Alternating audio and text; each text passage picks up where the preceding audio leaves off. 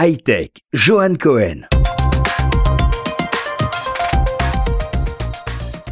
Cette semaine encore, les startups israéliennes ont été à l'honneur de l'actualité tech mondiale. Et aujourd'hui, je vais vous parler de l'une d'elles, Mirkat.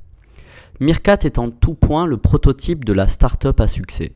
En quelques jours à peine, elle a su convertir des centaines de milliers de personnes à son téléchargement et son utilisation.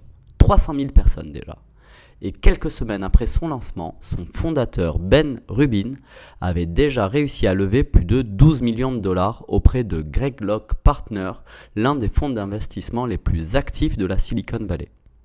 Pour comprendre le phénomène de Meerkat, et en une phrase et faisant beaucoup de raccourcis bien entendu, je dirais que Meerkat est à la vidéo ce que Snapchat est à la photo.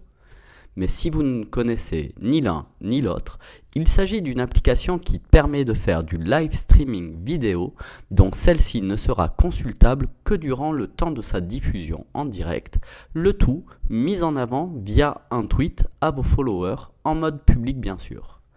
Et sur ce dernier point, Mirkat a failli. Oui, vous avez bien entendu, failli.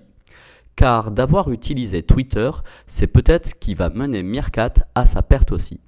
En effet, Jack Dorsey, président de Twitter, n'a guère apprécié que, tel un parasite, Meerkat se serve de Twitter pour créer son audience et sa popularité.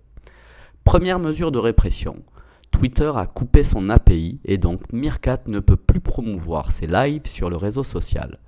Mais surtout, deuxième attaque frontale de Twitter contre Meerkat, c'est la sortie de l'application Periscope qui est le copier-coller parfait de Meerkat. Bref, vous l'avez compris, la popularité d'un jour ne garantit pas la pérennité de son activité, même avec 12 millions de funding. Bonne semaine.